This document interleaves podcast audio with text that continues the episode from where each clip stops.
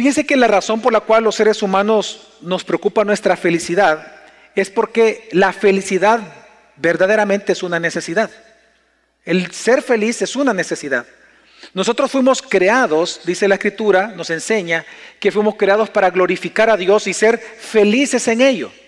Este tema es tan importante que el catecismo, por ejemplo, entre los varios que hay, el catecismo menor de Westminster inicia con una pregunta muy sencilla, muy simple y muy práctica. ¿Cuál es el fin principal del hombre?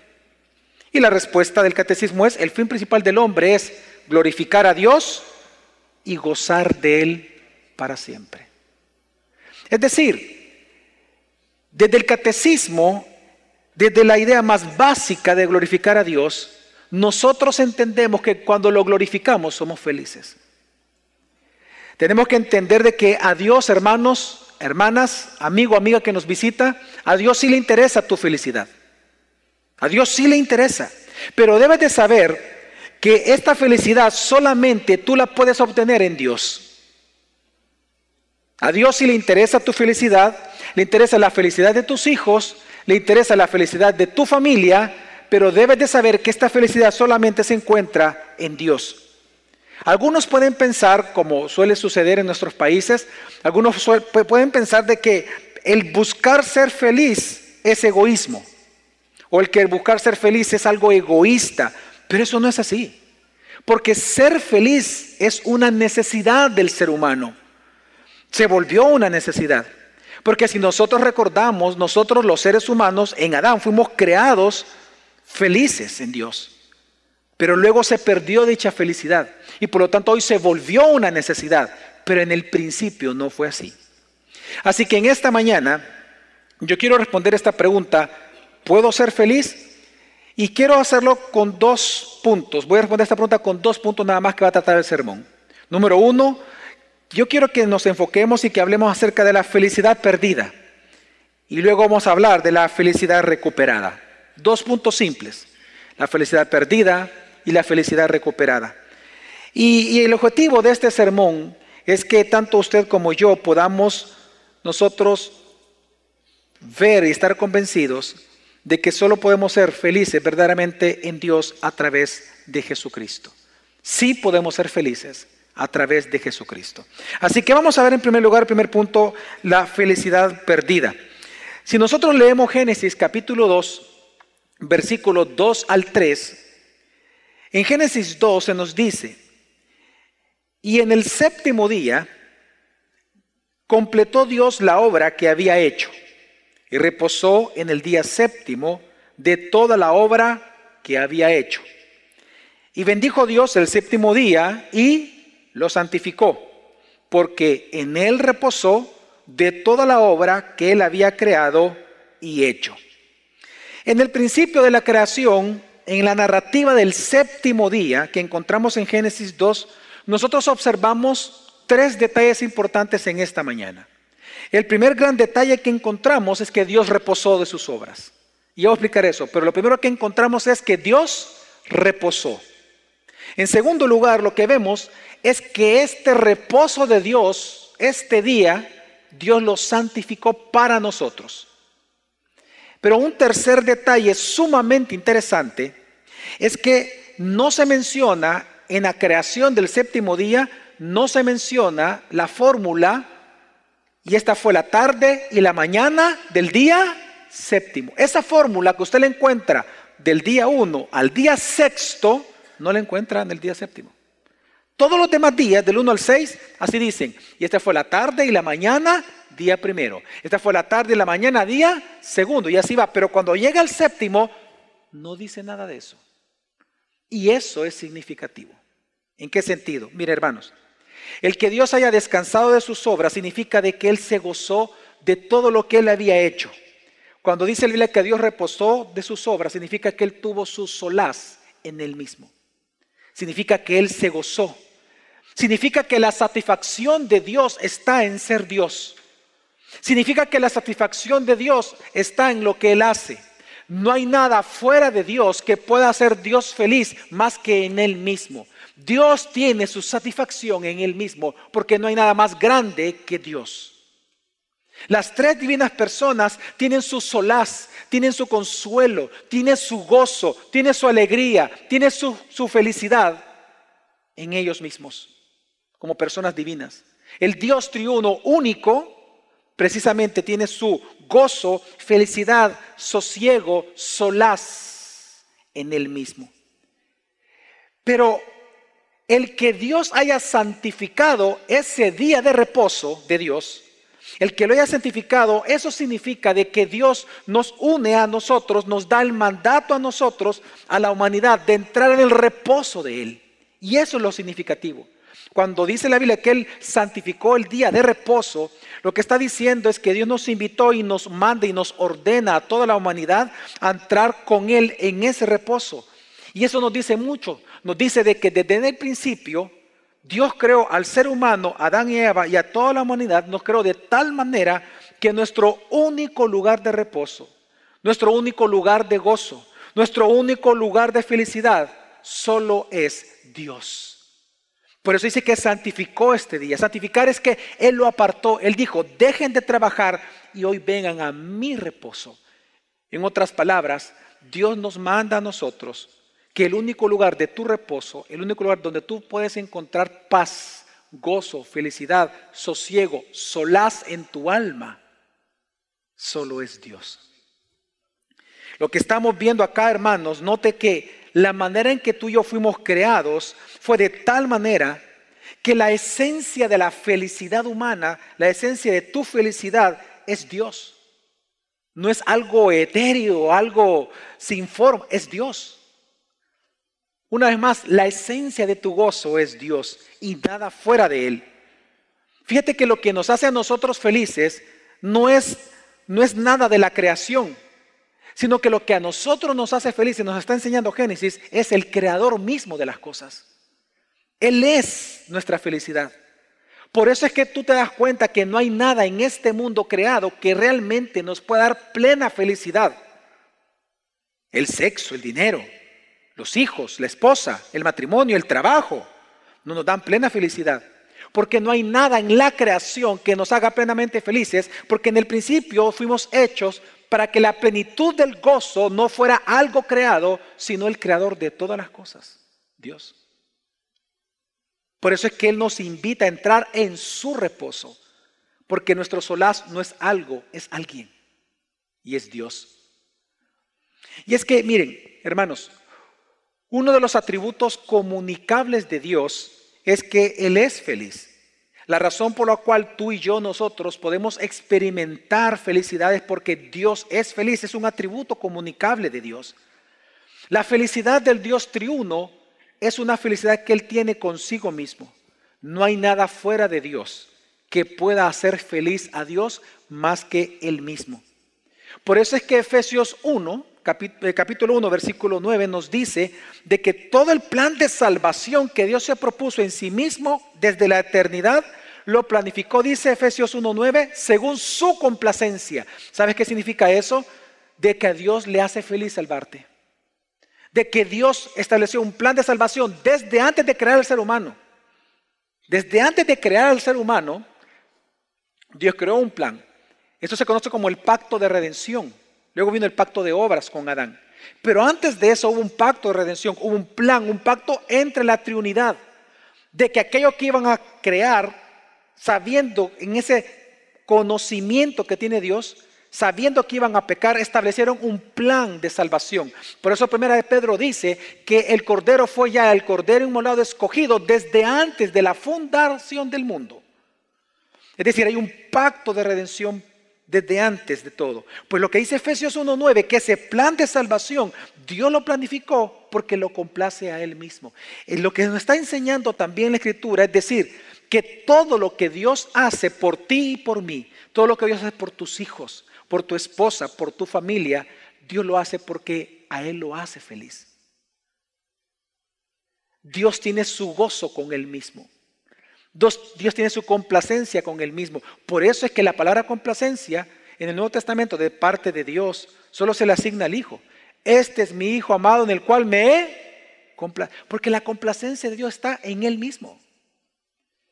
Y esto significa, hermanos, de que todo lo que Dios hace con nosotros, por nosotros y en nosotros, es porque lo hace feliz.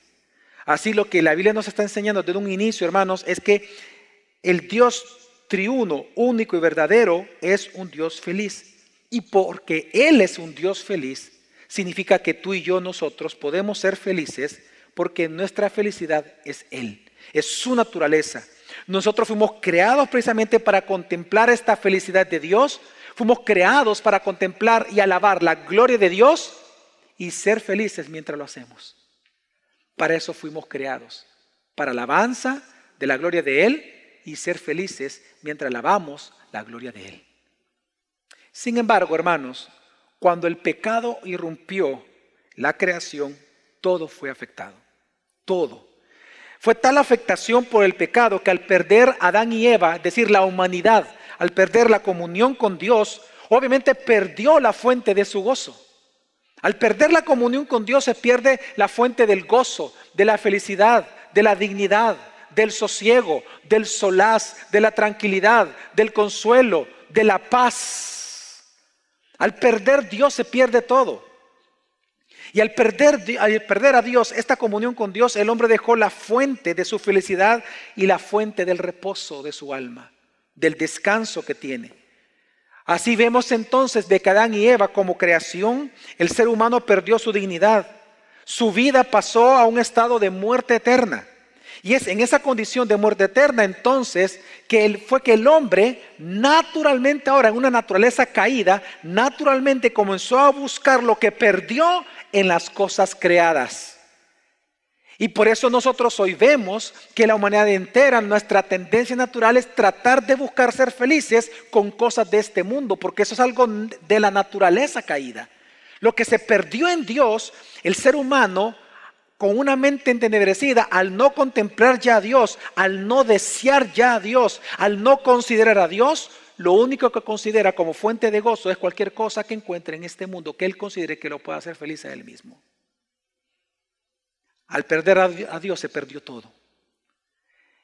Y cuando irrumpe entonces el pecado, el ser humano hoy caído busca su felicidad en las cosas creadas, en aquello que su mente caída que no considera a Dios, considera que lo puede hacer feliz.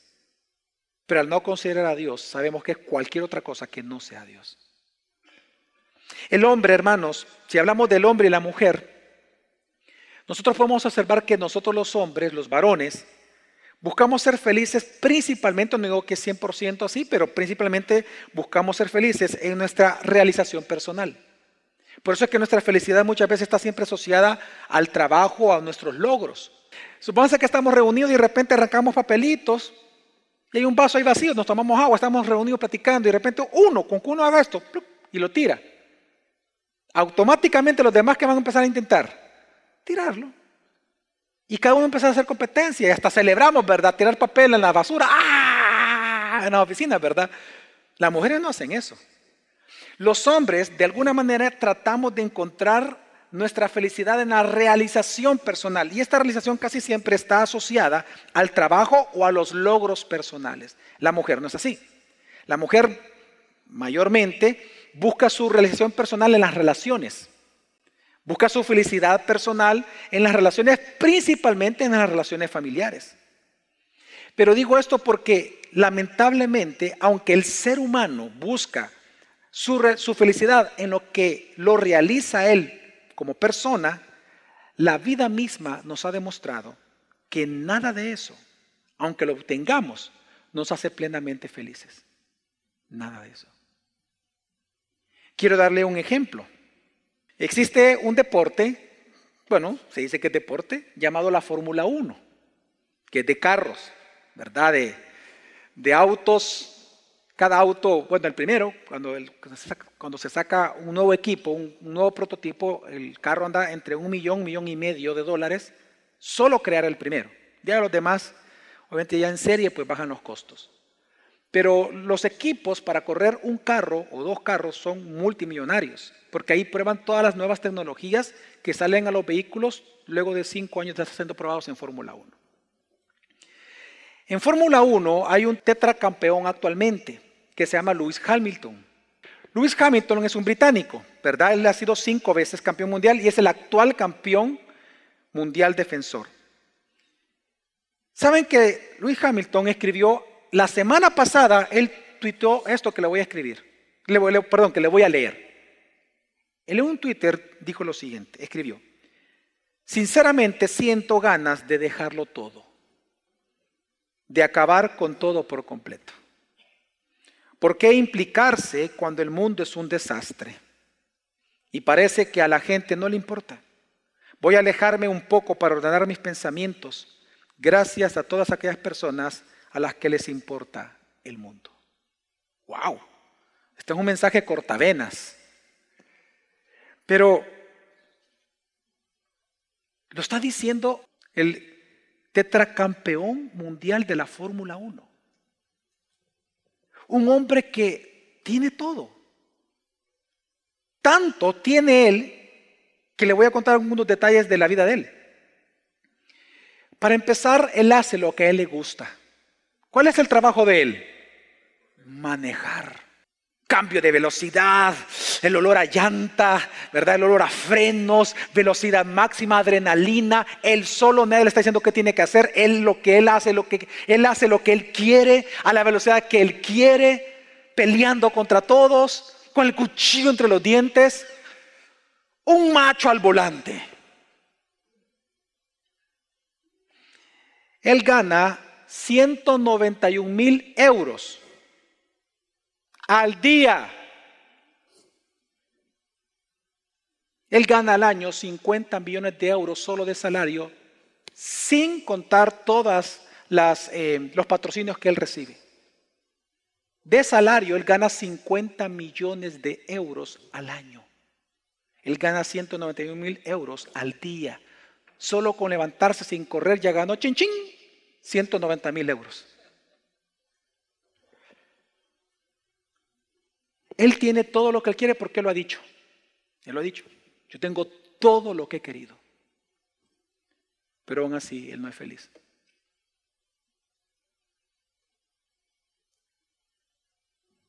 Esto me recuerda a un hombre que fue más rico que él, que ha sido el hombre más rico sobre la faz de la tierra en toda la historia, y a la vez el hombre más sabio porque Dios quiso darle sabiduría.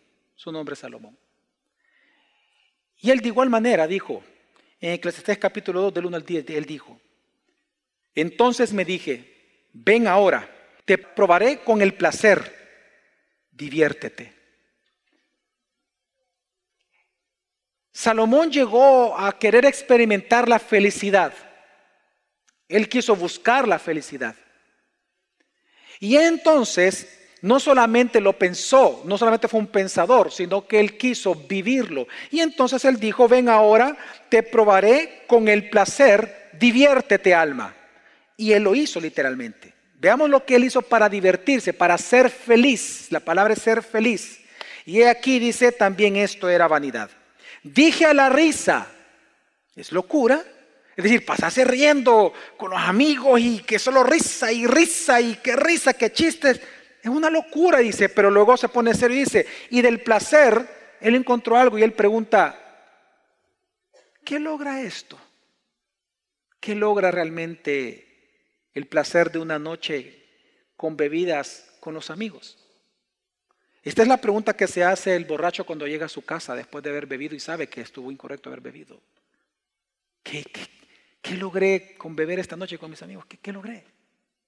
Si mañana tengo los mismos problemas de, que tuve el día de ayer.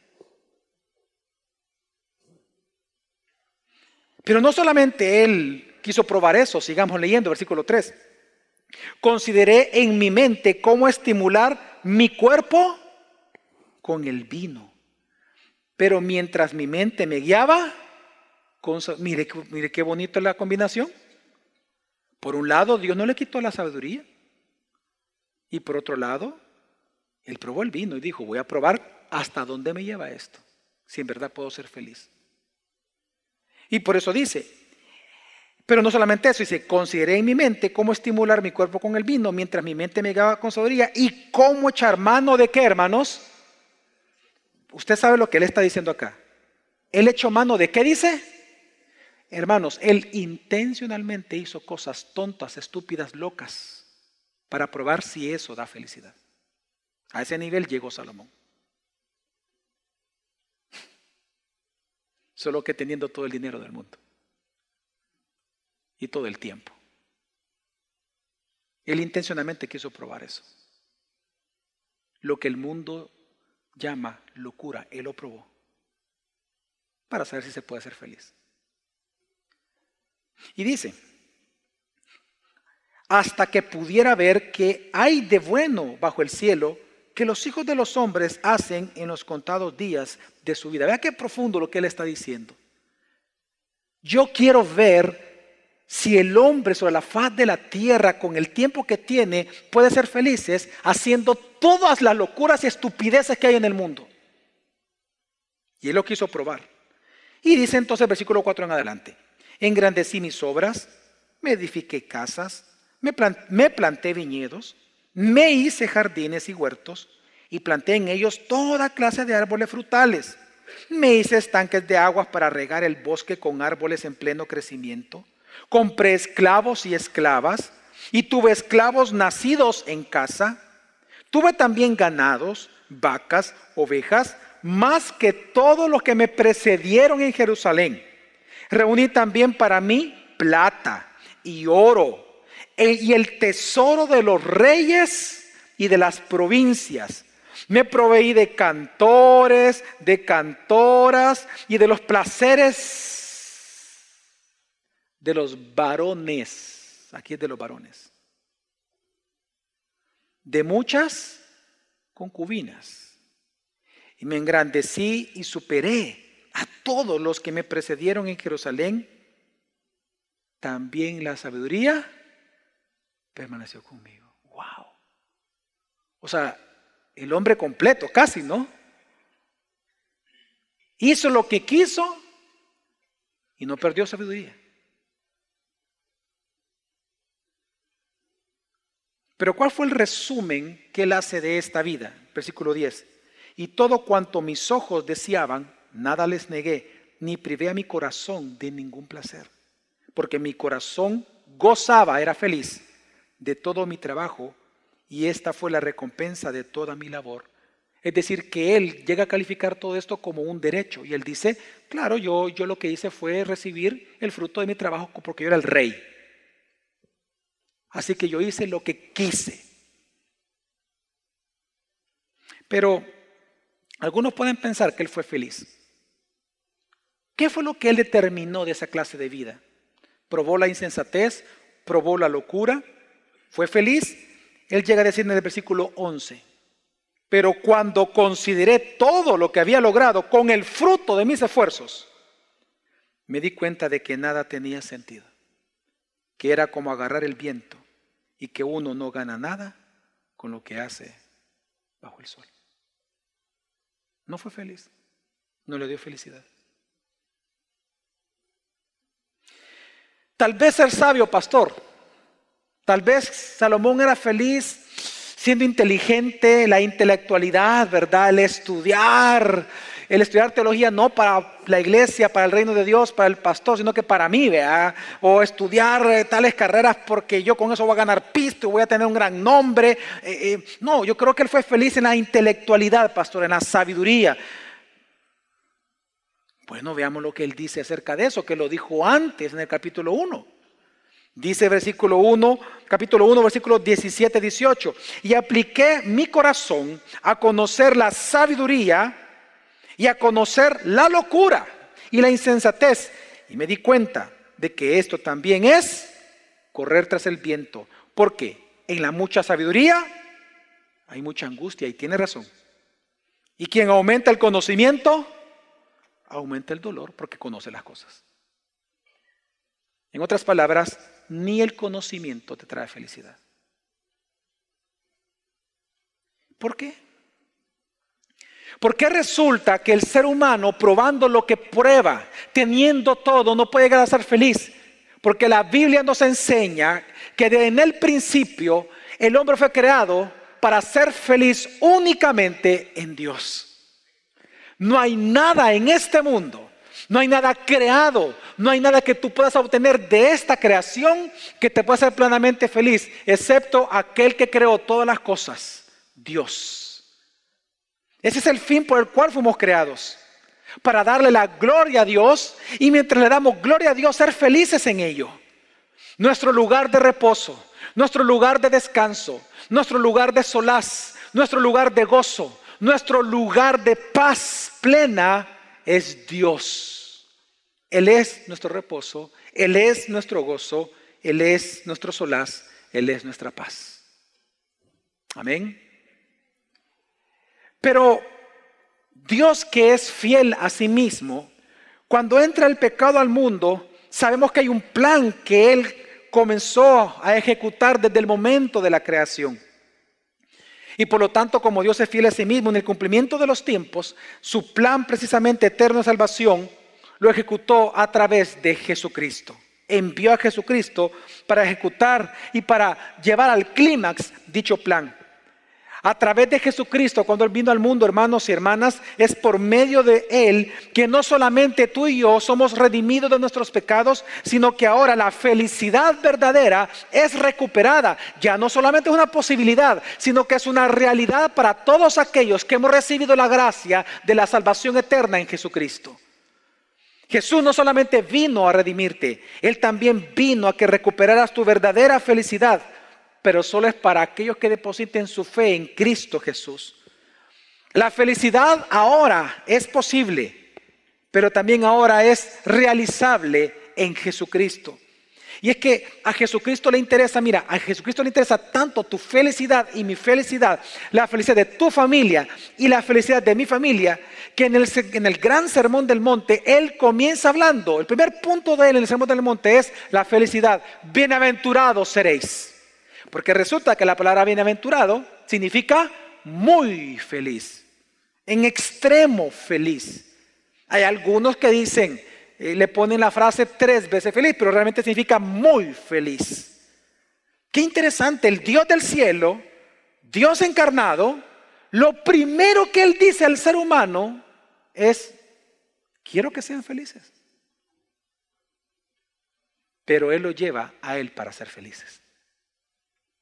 Y lo que Él comienza a exigir y comienza a mandar es que se arrepientan de sus pecados y que crean en Él como Dios Salvador. Porque la felicidad está asociada a que tú puedas gozar de Dios, pero para gozar de un Dios santo tú tienes que ser justificado y santificado primero. Y es que tenemos que entender que lo que nos hace a nosotros infelices es el pecado.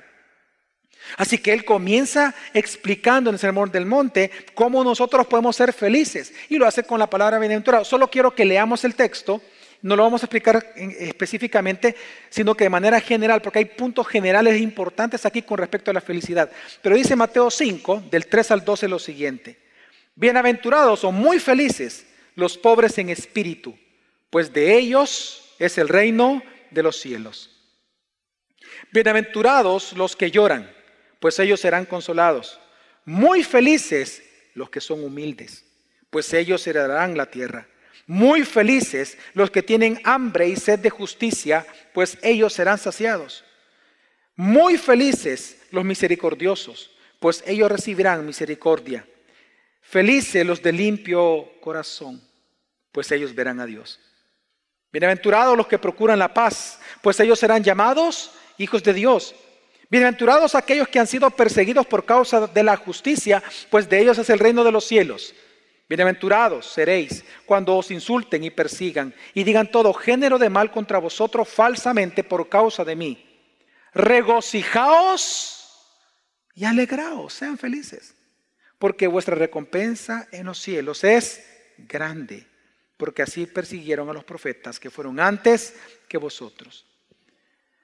A manera de resumen, este texto nos enseña que la felicidad humana es posible cuando se alcanzan tres cosas. Número uno, cuando las personas creen en el testimonio de las escrituras que señalan que Jesucristo es Dios encarnado, Salvador de los hombres y nosotros pecadores necesitados de su salvación. Cuando las personas comienzan a creer el testimonio acerca de las escrituras de que Jesús es Dios Salvador porque nosotros somos también pecadores, en ese momento nosotros podemos comenzar a experimentar la felicidad. ¿Por qué? Recuerda, hermano y hermana, amigo y amiga, que la Biblia nos enseña que aquel que es nuestro reposo en Génesis, Él sigue siendo nuestro reposo hoy.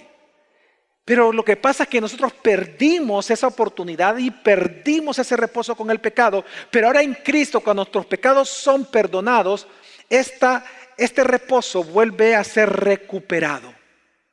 Y ahora nosotros podemos experimentar nuestro reposo, nuestro solaz, nuestro gozo a pesar de circunstancias adversas en Cristo Jesús. Es decir, lo que fue perdido en el primer Adán fue recuperado en el segundo Adán. Y eso incluye nuestro Dios como nuestro lugar de reposo. Amén, hermanos. Pero esto es para los que creen. Pero esto es para los que creen. Porque mira, ¿sabes por qué te digo que el reposo fue recuperado para nosotros y por lo tanto nuestra felicidad en Dios? Porque Jesucristo es el día de reposo. Ah, hace meses atrás una señora se me acercó y me dice, mire pastor, este, eh, yo soy cristiana, pero yo veo que, los, que aquí en el cristianismo de El Salvador no son tan bíblicos. Y yo le dije, bueno, en algunas cosas, muchas cosas tal vez sí, le digo, tiene razón, pero ¿usted a qué se refiere? Le digo yo, no es que aquí no se celebra el día sábado y hay que santificar el día sábado, me dijo. Ah, usted es sabatista. Es que sí tenemos que hacerlo porque el sábado es el día de reposo. Dije, no, hermana, Hebreo dice que el día de reposo para el cristiano no es un día. Eso solo fue un símbolo en el Antiguo Testamento. El día del reposo es Jesucristo. ¿Y dónde está eso? En Hebreos. Y leámoslo, Hebreos 4.3 dice, porque los que hemos creído, ¿qué dice? Entramos, estamos en ese reposo. Y si usted lee todo, porque es bien largo el texto, usted va a poder encontrar que está hablando de Jesucristo, que Él es nuestro reposo. Hermanos, Dios es nuestro reposo. Y si Jesús es, nuestro, es Dios, Él es nuestro reposo. Por eso es que cuando tú comienzas a, a, escuchar y a recibir precisamente el testimonio de la Biblia de que Él es Dios y que tú eres pecador y que Él es tu Salvador y tú lo crees, cuando tus pecados son perdonados, la comunión con aquel que es tu reposo recuperado. Por lo tanto, tu solaz, tu gozo, tu consuelo es recuperado en Cristo Jesús. Pero en segundo lugar, algo que nos enseña el texto de Mateo 5 también, es que uno alcanza la felicidad cuando creyendo en Jesucristo ahora, obedecemos su palabra, claramente. Y, esto es lo que nos enseña precisamente toda la parte de, de bienaventuranzas, porque ahí se nos dan obviamente mandatos, se nos dice lo que tenemos que hacer.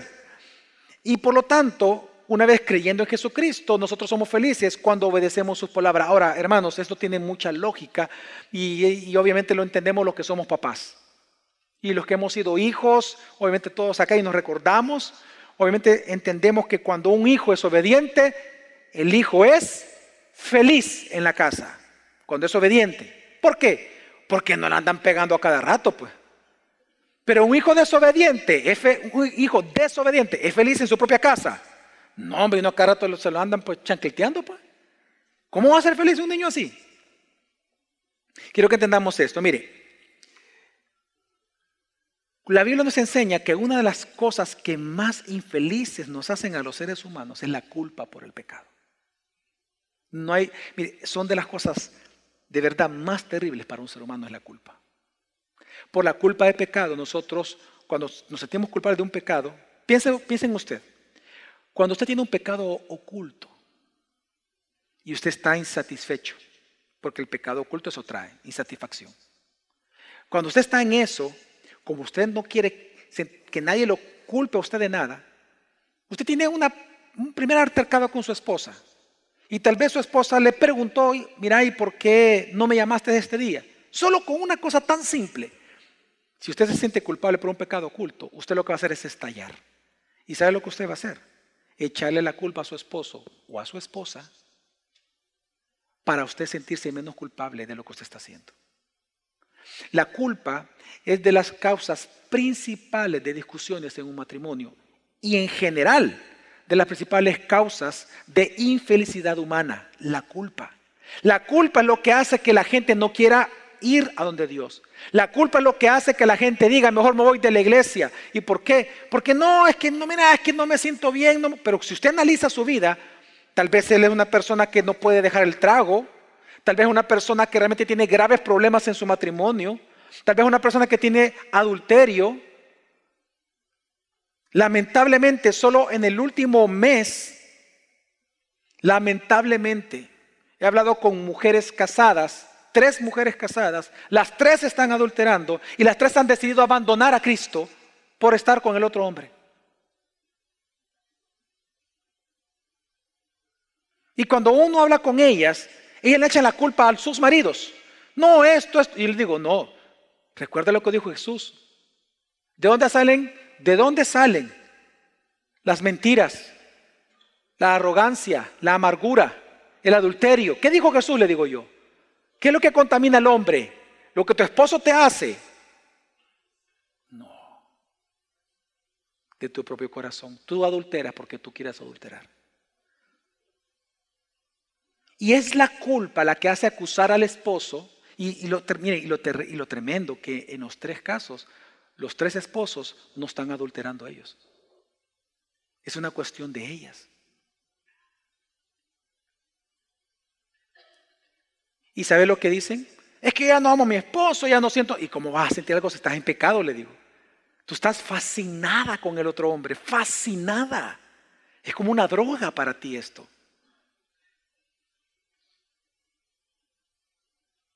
Y ella dice, no, yo, yo sé, pero yo decido estar con él. Quiero que entendamos que la culpa hace de que tú culpes a los demás de todo lo que tú sientes cuando es el pecado que está en ti. Entonces, por eso es que te digo que cuando una persona se arrepiente de sus pecados y Dios nos justifica, nos declara no culpable ya de pecado, entonces está la libertad, está el gozo de, hacer, de haber sido perdonado, que somos felices. Ya no hay culpa que cargar, somos felices. Y si pecamos, ya sabemos, estamos convencidos que si, confesamos nuestro pecado, ¿Él qué?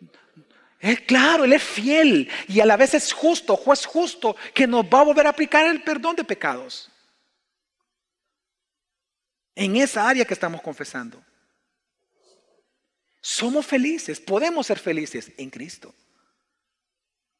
Por eso es que en el Salmo 32 el salmista dijo, cuán muy feliz es aquel cuya transgresión es perdonada, cuyo pecado es cubierto. Esa, esa palabra cubierto en, teología y en la Biblia tiene un nombre. ¿Cuál es, ¿Cuál es el nombre?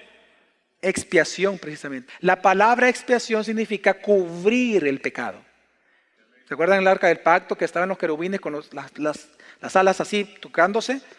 Encima, la tabla que está encima del arca, la que se abre, la tabla se llama la tabla de la propiciación. En esta tabla se hacía la expiación de pecados. Lo que se hacía es que el sumo sacerdote, que solo el sumo sacerdote podía entrar, una vez santificado él, y obviamente se sabía que estaba santificado porque no moría, derramaba la sangre del cordero allá afuera, ya muerto, sacrificado, trae la sangre santificada y la tiraba en el propiciatorio. Ese acto de cubrir con sangre, de cubrir, se llama expiación. Entonces Dios mira la sangre y no mira el pecado. Entonces quiero que entienda, dice el salmista, cuán bienaventurado, o sea, cuán feliz, ahí viene la felicidad. Es aquel cuya transgresión es perdonada y cuyo pecado es cubierto. Cuán feliz, muy feliz, dice el versículo 2, es el hombre a quien el Señor no que culpa, ese es el punto, no culpa de iniquidad. Y en cuyo espíritu no hay engaño. Porque mientras callé en mi pecado, mi cuerpo se consumió en mi gemir todo el día, porque no es feliz. La culpa no te hace feliz. La culpa por el pecado no te hace feliz. ¿Eres una mujer amargada, un hombre amargado? ¿Una mujer en adulterio o en fornicación con el novio o con la novia? ¿Eres una persona que abusa de sus empleados? ¿Es una persona que hace, que hace eh, eh, malabares financieros ilegales para pagar menos impuesto? ¿Eres de las personas que realmente delante de los ojos de Dios eres culpable de pecado, tú no vas a ser feliz. De hecho, tú no eres feliz. Y por eso andas sediento de muchas cosas, queriendo que hobbies, eh, eh, trabajos, deportes, etcétera. Porque tú tratas de ser feliz y por eso vas los viernes con los amigos y que vas a chupar allá y que vas a tomar y que vas a bailar y que vas a... Lo cual es en sí mismas, cosas que en sí mismas tal vez algunas de ellas no son pecaminosas. El problema es que tú las estás haciendo tu fuente de felicidad porque en el fondo de lunes a domingo te sientes culpable. Y estás queriendo encontrar fuera de ti algo que te haga sentir mejor en esta vida. Pero lo que no has entendido y que esta mañana Dios te estaba hablando es que tu único lugar de reposo y felicidad es Dios mismo. Y para eso necesitas el perdón de Jesucristo. Tu pecado es lo que no te permite ser feliz. Porque tú sabes que hay un Dios santo y justo, airado, que cuya ira está sobre ti todos los días. Y tú lo sabes. Por eso es que Proverbios 15:15 15 dice, para el afligido, es decir, para el que está con pecado, afligido, todos los días traen qué? Problemas, aunque, tenga hijos, aunque tenga trabajo, aunque le acaban de pagar el salario, todo el tiempo está amargado. Es lo que está enseñando el proverbio. El que está mal con Dios todo el tiempo está amargado. Para el corazón feliz, todos los días son qué? De fiesta Claro, claro. Así que hemos dicho nada más dos cosas en base al texto de Mateo 5 y dije que eran tres. Para que una persona experimente la felicidad, Mateo 5 nos enseña que en primer lugar tenemos que recibir el testimonio de la Escritura, que Jesucristo es Dios Salvador y que nosotros somos pecadores necesitados de su salvación.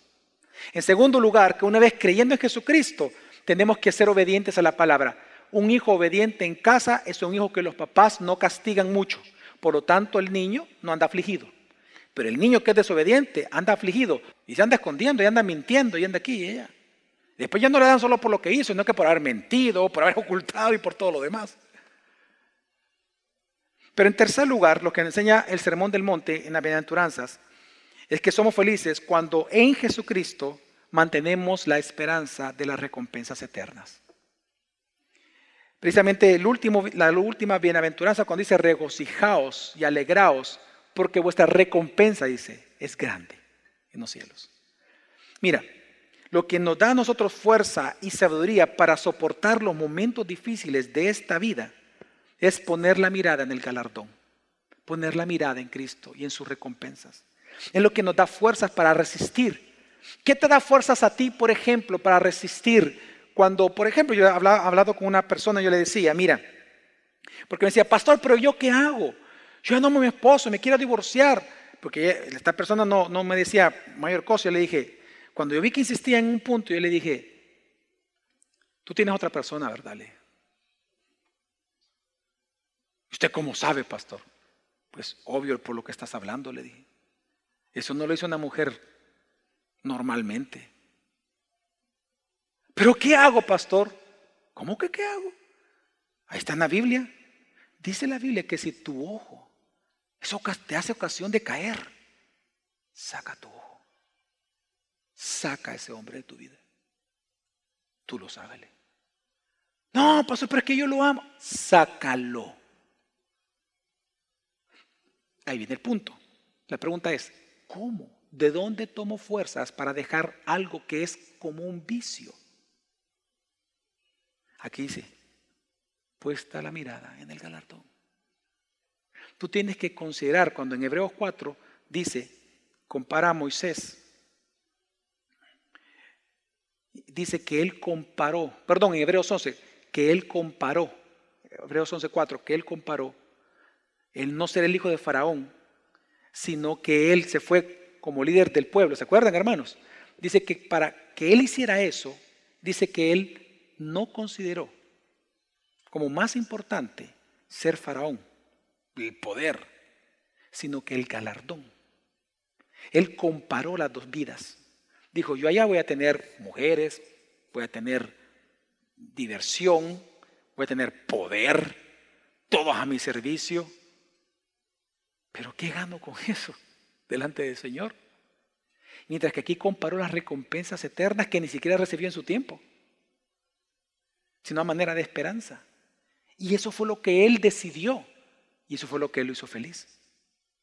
Entonces, ¿cómo tú puedes dejar algo que realmente se está afectando, que es como un vicio para ti? Algo que tú no puedas dejar como una droga que es para ti. Piensa en una relación, piensa, en, no sé, en un juego, en un deporte, en el mismo celular, no sé, algo que ya se convirtió en un vicio. ¿Cómo dejarlo si te gusta tanto? Pues precisamente considerando o probando o gustando de algo mejor. Y es Cristo. Y considerar que las recompensas eternas, hermano, jamás se van a comparar, jamás las puedes comparar con algo terrenal. Entonces, ¿vale la pena sacarse el ojo, cortarse la mano por seguir a Cristo? Claro que sí, porque su recompensa es mayor que, lo, que el gozo, y así dice Hebreos 11, que el gozo temporal por el pecado. Que eso fue lo que consideró Moisés, dice. Él consideró mayor placer santificarse para Dios que el gozo temporal por el pecado. Esa consideración es lo que tú tienes que hacer para ser feliz considera la recompensa eterna. Por eso es que Él dice, bienaventurados, alegrados y regocijados, porque vuestra recompensa será grande en los cielos. No está hablando de la tierra, hablando de ella en los cielos. Así que hermanos, hermanas, la felicidad del ser humano es posible, es realizable, es verdadera, sí, pero solamente en Jesucristo. Jesucristo, Él es nuestro lugar de reposo. Él es nuestro reposo recuperado. Él es nuestro gozo, nuestro solaz y nuestro contentamiento diario recuperado. Cristo mismo en nuestro lugar y nuestro reposo mismo. Quiero concluir con una frase de C.S. Lewis hablando acerca de la felicidad. Él dijo algo significativo y dice, si encuentro en mí un deseo que ninguna experiencia en este mundo puede satisfacer, la explicación más probable es que fui hecho para otro mundo. Y estaba refiriendo a lo trascendental, es decir, a Dios. Vamos a orar. Señor, te damos gracias hoy, en esta mañana, por hablarnos, por enseñarnos cómo podemos ser felices. En esta mañana queremos pedirte perdón, porque muchas veces nosotros hemos buscado ser felices fuera de ti, Señor. Y la tentación es, está presente muchas veces. Y hemos considerado quizás como más valioso el placer temporal del pecado que la gloria eterna contigo es tu recompensa, Señor. Por eso es que Moisés dice el mismo Hebreos, caminaba con la fe puesta en el galardón. Igual nosotros, Señor, considerando lo que tú haces, has hecho y lo que nos darás Ayúdanos, Padre, a que con fortaleza y con ánimo caminar para tu gloria, Señor.